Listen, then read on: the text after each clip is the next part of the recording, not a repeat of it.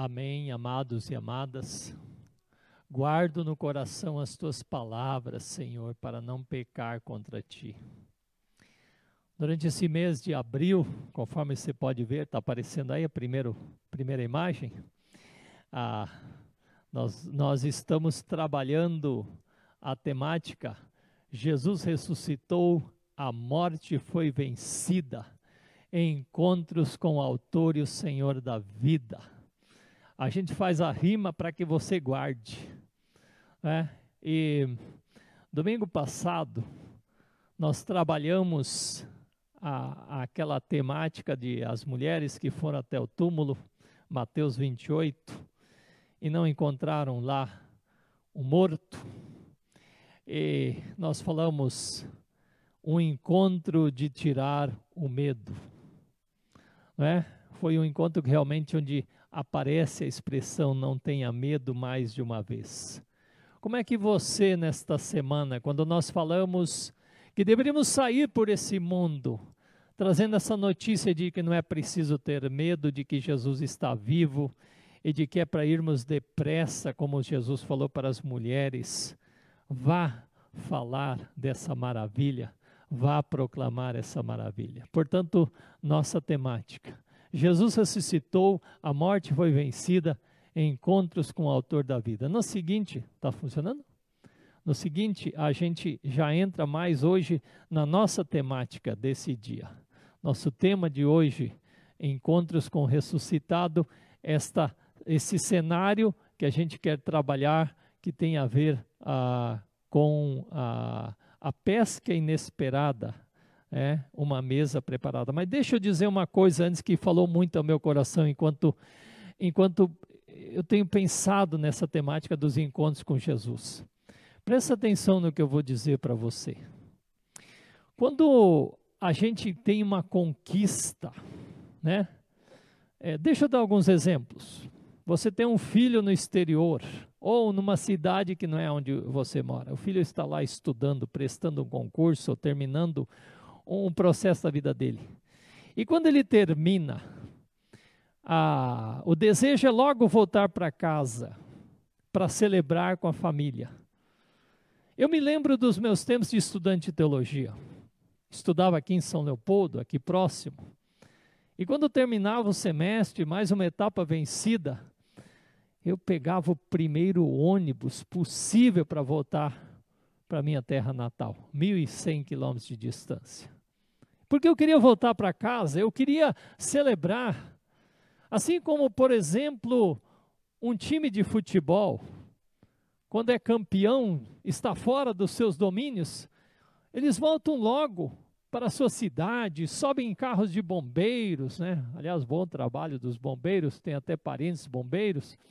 É, e isso tudo é, é, é, envolve essa expectativa, quero estar logo entre os meus queridos para celebrar. Eu não sei se você está entendendo onde eu quero chegar. O apóstolo Paulo fala em 1 Coríntios 15 que ele fala acerca da ressurreição, a partir do versículo 3, que Cristo morreu pelos nossos pecados, segundo as Escrituras, que foi sepultado e ressuscitou ao terceiro dia, segundo as Escrituras. E o, o apóstolo Paulo segue depois dizendo o seguinte: e ele apareceu a Pedro, depois aos doze, mais de uma vez, dos quais a maioria, é, e, mais de, e foi visto por mais de 500 irmãos. Sabe o que eu fico pensando? Nós muitas vezes, é, é, digamos assim, para entender o amor de Jesus por nós. Depois que ressuscitou naquele domingo, Jesus poderia ter dito: cumpri tudo o que o Pai esperava de mim e teria dito tchau desse mundo aqui. Mas sabe o que, que Jesus fez? Jesus ainda ficou 40 dias aqui antes de voltar para chegar nos céus e festejar. Meu querido, o que, que isso significa? Eu pergunto para você, o que, que você acha que isso significa? O fato de Jesus ficar ainda 40 dias aqui antes de voltar para o lugar onde ele estava em, realmente em casa. Isso significa mais uma prova do amor de Jesus por nós. Porque antes de voltar para celebrar, ele ainda ficou 40 dias aqui, olhando detalhes tão simples da nossa vida, mas tão profundos, como essa história que nós vamos estudar hoje. E sabe uma coisa mais que eu quero dizer para você? A gente pode imaginar Jesus voltando para o céu vitorioso, gloriosamente, entrando não sei um espaço que nós não conhecemos, mas toda a multidão do céu, eu, eu até fico emocionado só em falar isso, ovacionando Jesus, os anjos todos se prostrando, o Pai alegre pelo Filho, vitorioso conquistador que cumpriu plenamente sua missão, e ele celebrando triunfamente e, e, e o inferno, o mal, a morte, é, é, é, não suportando isso. E tem mais uma coisa que eu pergunto para você, se a gente lê a Bíblia. Quanto tempo durou essa festa lá no céu? Quanto tempo você acha que durou essa festa lá no céu? E aí é que vem a nossa visão tão limitada de Deus. Eternidade não tem começo, nem meio, nem fim. O que, que eu estou querendo dizer com isso? Que essa festa nunca vai terminar. Não é que nem nossas festas. Termina com um monte de louça suja, termina com dor de cabeça, termina com contas para pagar. A festa no céu, se você ler Apocalipse, noite e dia, está se celebrando essa conquista. E isso traz um reflexo para nós aqui. E é por isso, meus queridos, que mais ainda é tão importante nós estudarmos esses encontros de Jesus ressurreto. Porque só assim nós vamos entender o quanto Jesus nos ama. E dá tempo para mim e para você. Dá tempo para mim e para você e o céu continua em festa. E nós aqui na terra temos motivo para festejar. Se olharmos para Jesus, para a manhã da ressurreição, para os encontros com o ressurreto, nós temos muitos motivos para festejar. Muito bem. Leitura de João, mantendo aí o segundo slide.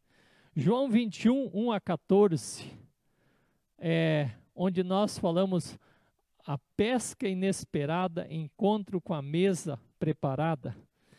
E eu quero ler esse texto. Aliás, eu quero dizer para você, eu e Sônia estávamos conversando essa semana. Esse texto de João 21 é, sem dúvida alguma, para o meu coração, o meu texto preferido pós-ressurreição.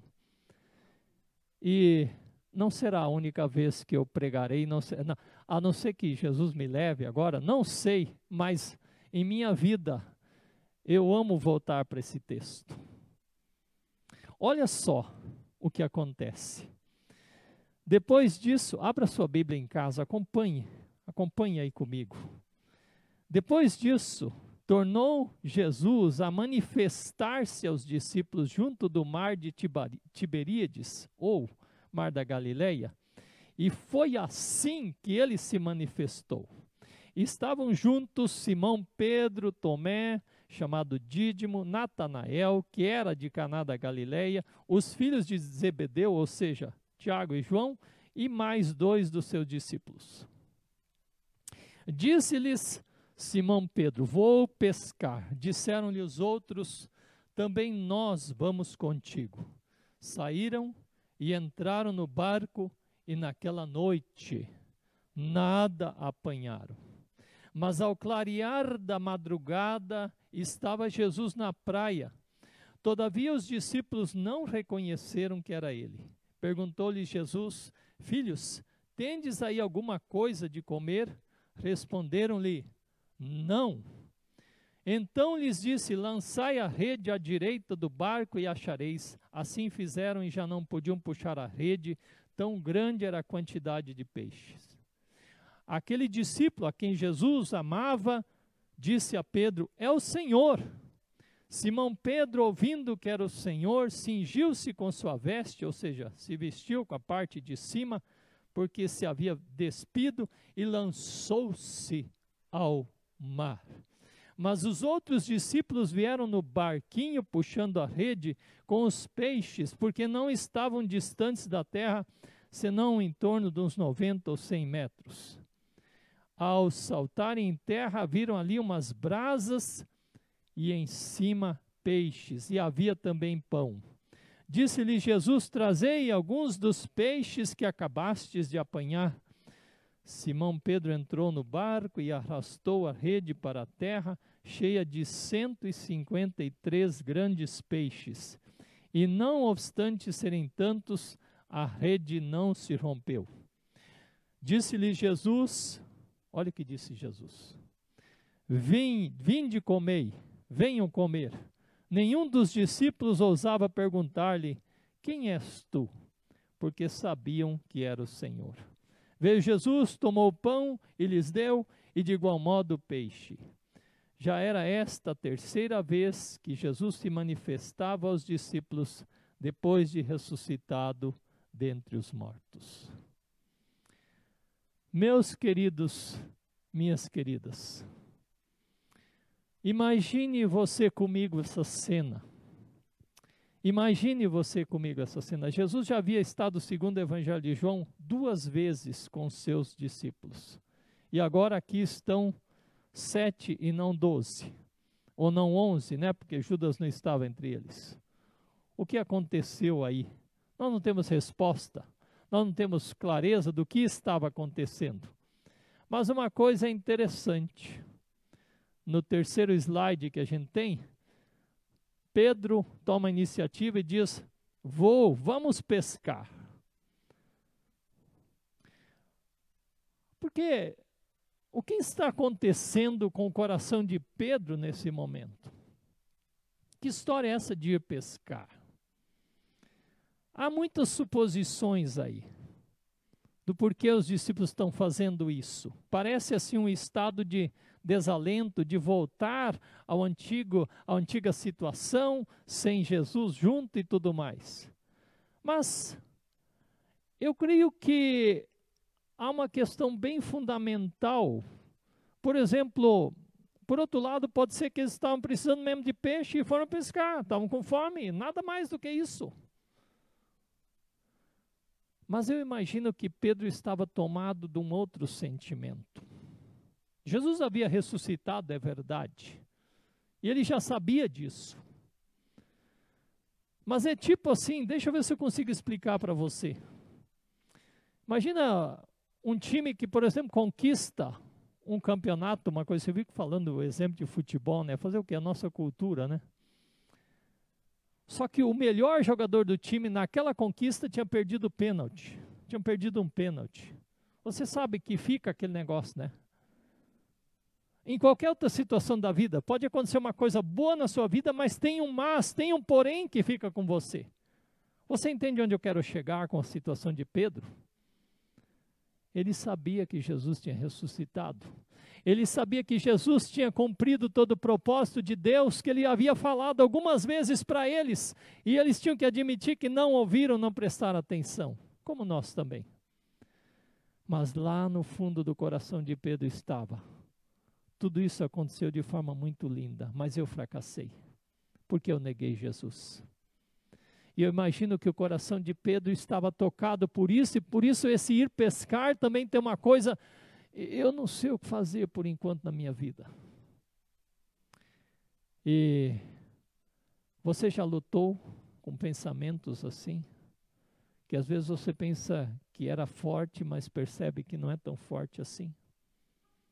Com certeza todos nós já temos esses pênaltis perdidos na nossa vida.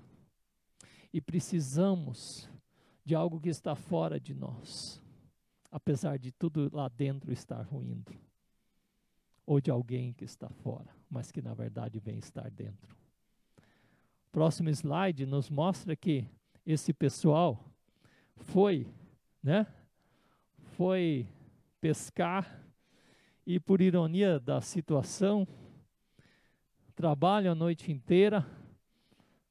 Parece, né? Vocês conhecem, quem conhece a Bíblia. E, e o evangelista faz questão de dizer Saíram, entraram no barco, foram, né, para o alto lá do, do mar e nada apanharam. E nada apanharam. Gente, o que, que é isso? Né? Ah, de novo, aquela questão de que Pedro se julgava talvez dominador dos mistérios daquele mar que era sua casa, daquele lago, na verdade, né? E a coisa não funciona. Não funciona. Talvez estavam famintos já quando subiram no barco, tu imagina? E ficam a noite toda trabalhando, no frio, naquele vento, naquela escuridão, naquele cansaço para jogar e jogar a rede e nada vir. Nesse esforço sem tamanho, e, e, talvez você já passou situações na vida em que você vai dizer assim: tanto sacrifício, tanta luta para dar em nada, ou ser pior o resultado do que imaginava, ou muito diferente do que imaginava. Puxa vida, a, a coisa parece ficar pior no cenário de que, eh, sob a sombra ou sob a luz do que já aconteceu há dias atrás. O que está acontecendo? E aí, ah, a gente percebe, ah, talvez, uma coisa que a gente tem que dizer sobre isso ainda. Existem muitos momentos da nossa vida que nós esquecemos de incluir Jesus nos nossos projetos. E Jesus disse em João 15: Sem mim vocês não podem fazer nada, nem mesmo uma simples pescaria. Sem mim vocês não podem ser bem-sucedidos. Jesus está falando. E então, o dia está para amanhecer. E Jesus aparece na praia, fala aqui, ah, os discípulos não o reconhecem. E Jesus pergunta, não sei, não me lembro agora se eu coloquei uma imagem sobre isso. Jesus perguntando: vocês têm alguma coisa aí para comer? É, Jesus é, é, muito provocativo, né? Jesus é muito provocativo com isso. Ah, e, e é claro que eles não têm o que responder ou respondem não e aí Jesus, aí sim tem né, um slide, Jesus diz, lancem a rede à direita do barco. Lançar a rede à direita do barco. Jesus está caminhando na praia, eles estão a mais ou menos 100 metros de Jesus. E Jesus tem um olhar, é, que, que olhar é esse? É um olhar digamos, de sondar o fundo dos mares e saber onde tem peixe.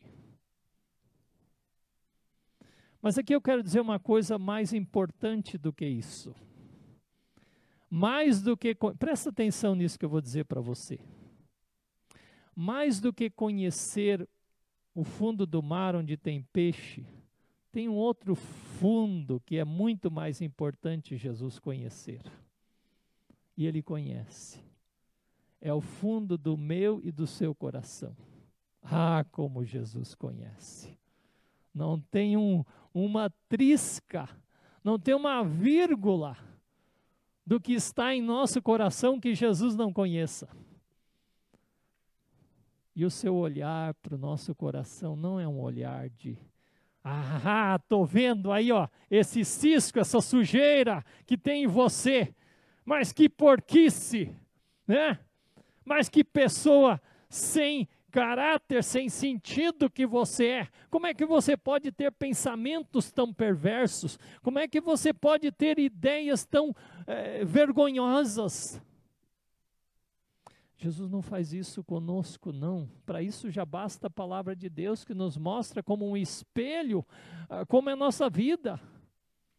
O olhar de Jesus para o meu e para o seu coração é um olhar para promover vida, para promover restauração, para promover reconciliação, para promover razão para viver.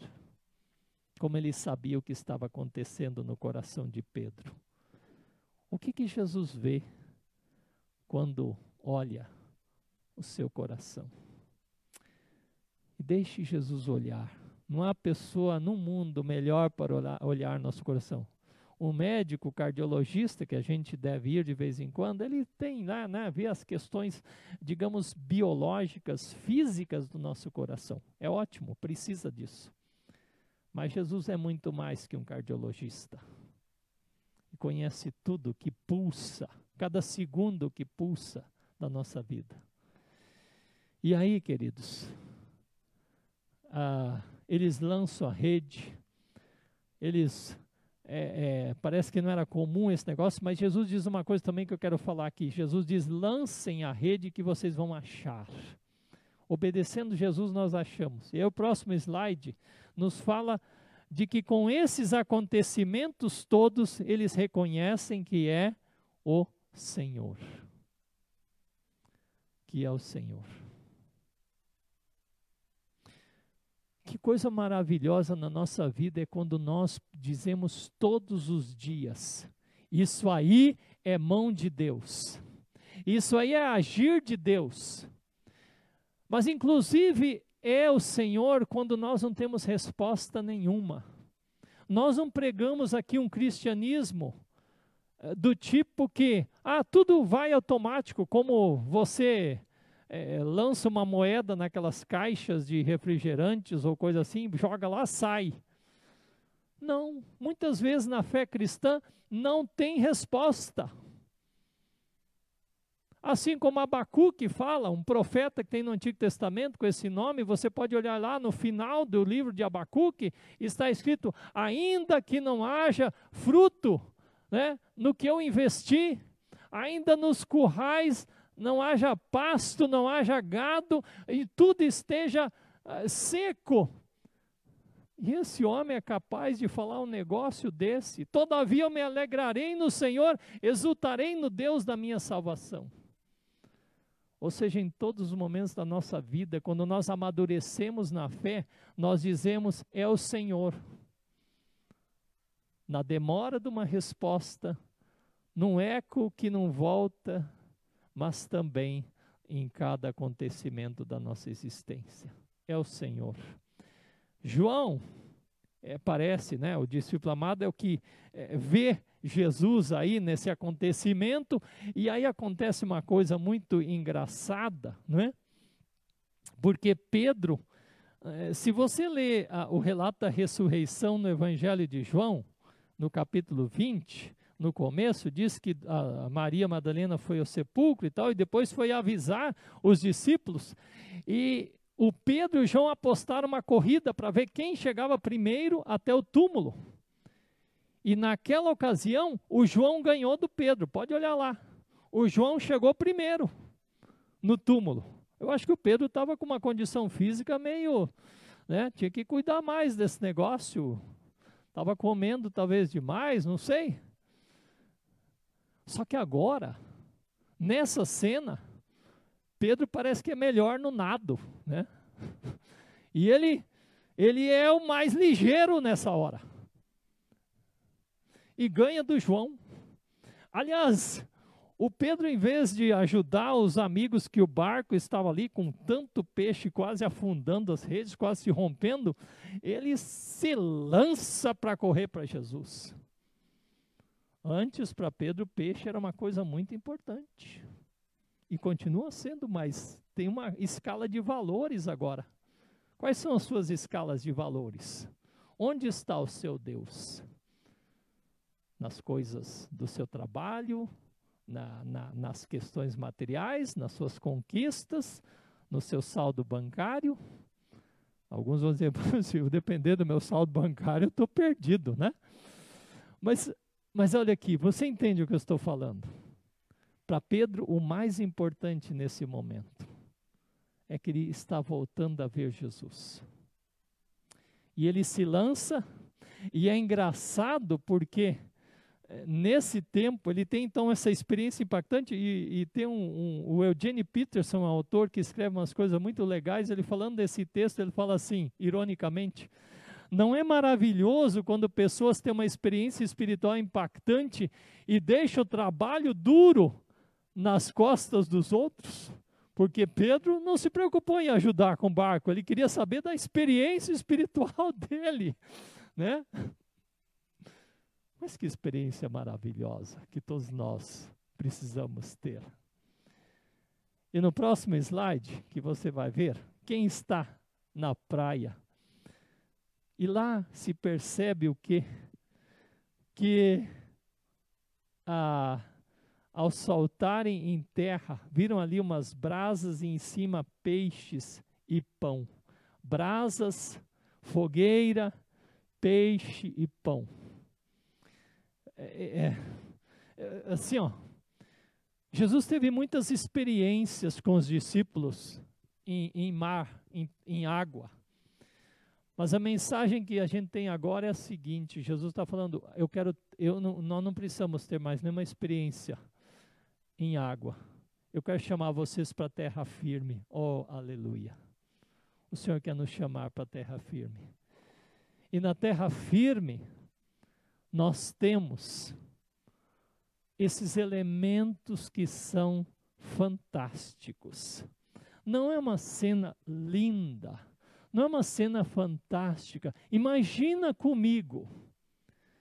Você passou uma noite toda exposto ao frio, à, à umidade, ao cansaço, à fome você está completamente esgotado emocional e fisicamente. E você pisa em terra firme. E você tem lá uma imagem convidativa para você. Uma fogueira, uma brasa para aquecer, um cheiro delicioso. O estômago deve ter falado assim: é para mim. E o pão e mais importante, Jesus se faz como aquele que está ali oferecendo tudo isso. Aliás, queridos, essa cena toda evoca na mente de Pedro com certeza a, o seu chamado registrado em Lucas 5. Evoca essa fogueira, essa brasa na noite da prisão de Jesus, quando ele também estava em algum lugar e ali ele negou a Jesus, havia fogueira para se aquecer. Ela evoca antes ainda a ceia da despedida, e Jesus traz tudo isso não é para fazer doer, para ferir Pedro. Ele traz tudo isso porque ele logo depois nós vamos falar sobre esse texto daqui dois domingos. Ele traz isso para curar as feridas, as memórias, o coração deste homem. E aí vem essa palavra no próximo slide que fala: venham comer, venham comer. Ah, Jesus se faz de ancião. Eu, escreva aí você, se você quiser, o que evoca para você essas duas palavras, esse verbo, esse chamado, venham comer. Você lembra da sua avó que você visita ou ia visitar? Que preparava aquela comida dela e chamava: "Tá na hora, vamos para a mesa". Você lembra da sua mãe, como eu lembro da minha mãe, como a gente em casa tem isso? É hora de almoçar. É hora de comer, é hora de reunir-se à mesa e celebrar a vida e celebrar o milagre de termos o pão do dia de hoje. É celebrar essa alegria, o cheiro, as conversas, não é? O apreciar uma boa comida. Venham comer. Há muitos anos atrás eu fui visitar uma tia em Minas Gerais, né? Tem uns parentes lá em Minas. E eu me lembro nós fizemos uma viagem de carro muito cansativa, de dois dias, até dormimos no carro de noite. Imagina eu com esse tamanho, já era, daquele tempo também já era desse tamanho. É. e a gente dormindo no carro, porque não achamos um hotel na viagem e tal. E a gente ligou para minha tia no meio do caminho e eu falei, tia, quando eu chegar aí eu quero três coisas. eu quero comida, eu quero um banho e eu quero uma cama. Não é gostoso quando a gente está chegando num lugar que a gente sabe que vai ter o que precisa? Sabem, isso é uma coisa maravilhosa da parte de Jesus. Ele entendia a necessidade física também desses homens. E quando eles estavam frustrados lá por não terem pegado nada, Jesus sabia da frustração deles. Jesus sabia da frustração deles. E com isso, Jesus também remete para nós de que nós precisamos aprender mais e mais como igreja, como povo de Deus.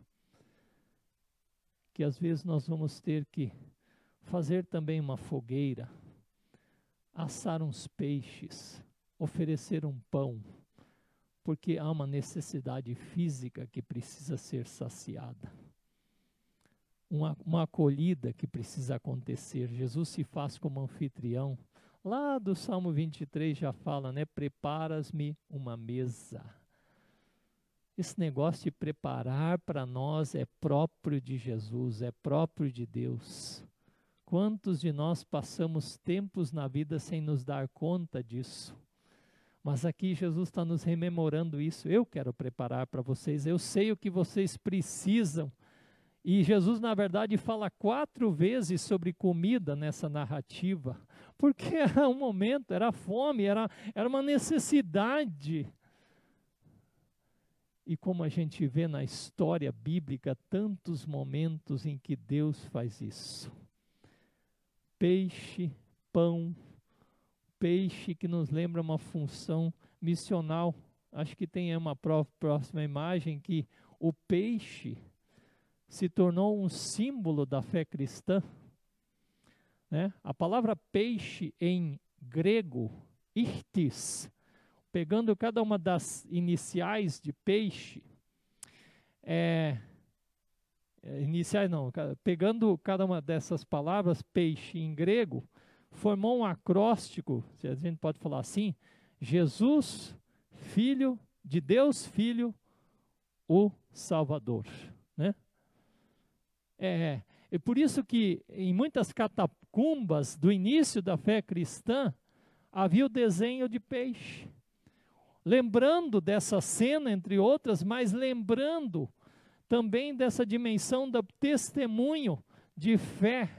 E esse texto também, então, quando nós lembramos de peixe, e aliás eu gosto muito de peixe, a, a, a gente lembra de que nós temos um mandato de falar desse Cristo que nos convida para a ceia e que dessa forma também nos leva a falarmos desse Cristo que sabe das necessidades físicas, emocionais espirituais de cada ser humano desse planeta. Ele sabe. Ele sabe que precisa da comida física, ele sabe que precisa da comida espiritual, ele sabe como nós vamos celebrar a ceia daqui a pouco, que isso faz toda a diferença na nossa existência, na nossa vida. Jesus, Filho de Deus, Salvador. É o convite para o nosso testemunho. É o convite para um Cristo que, com, que conhece as questões mais profundas da nossa vida e que nós vamos proclamar esse mundo com alegria e com vigor. E por isso, queridos e queridas, eu quero concluir essa palavra lançando pelo menos três questões. Como você lida com frustrações, com situações em que às vezes as coisas não acontecem como você imagina e você se sente um fracasso?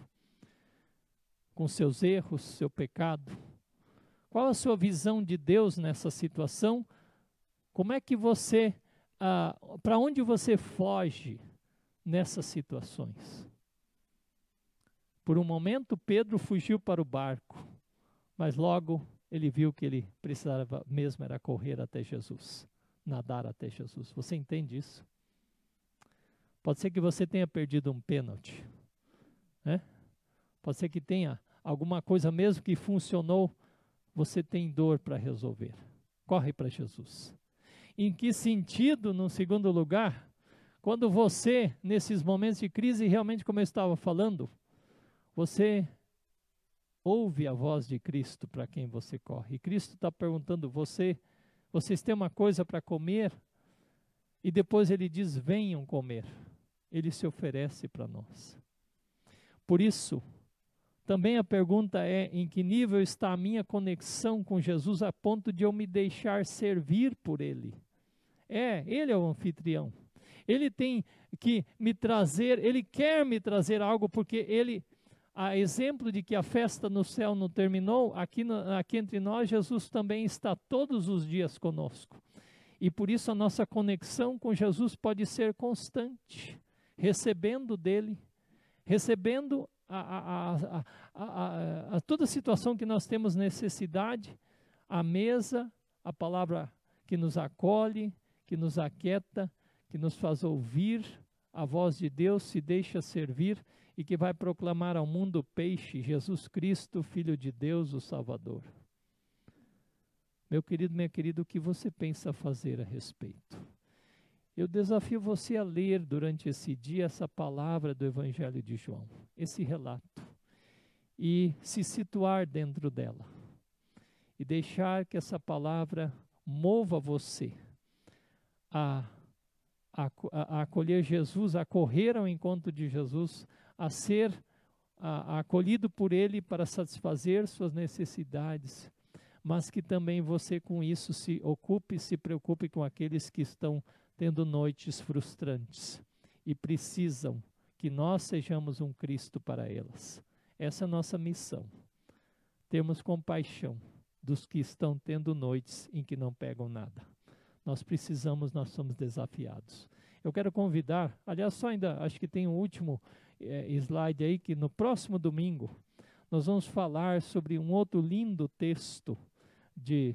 Eu queria convidar o Jonathan e Ana para já preparar aqui para a gente cantar. No próximo domingo nós vamos falar sobre esse belíssimo texto do caminho de Emaús, né? É, caminhada ao sol poente, algo assim, encontro com Cristo vivente. É um texto também riquíssimo de, de instrução da palavra do Cristo ressurreto que se encontra conosco. Tem um, tem um tempo de orar nesse momento aí. Vamos aquietar no Senhor.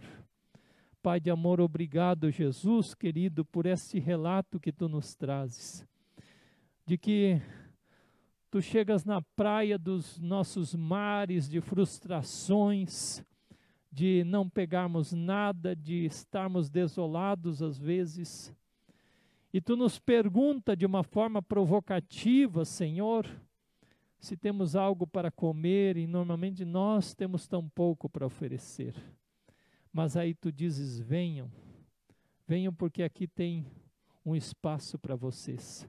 Venham que aqui tem um calor da fogueira para aquecer do frio. Aqui tem um peixe saboroso assando. Aqui tem um pão.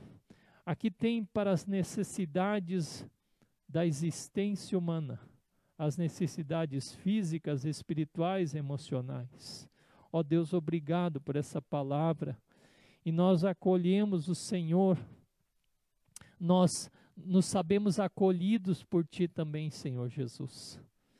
E que a partir disso, nós saibamos que o Senhor está sempre conosco, seja lá em que situação estivermos vivendo, e podemos também ser Teus instrumentos para proclamarmos, como a palavra peixe lembra Jesus Cristo, Filho de Deus, o Salvador e sermos solidários com aqueles que têm noites frustrantes, cujo choro está na noite, é uma angústia, mas que brilhe na vida deles também amanhã, a madrugada em que Cristo aparece e olha com compaixão para cada um de nós. Obrigado, Senhor, por essa tua palavra. Obrigado, Jesus, porque no Senhor nós podemos ter a resposta. Em nome deste Cristo nós oramos. Amém. Vamos cantar, vamos acompanhar a música Emaús.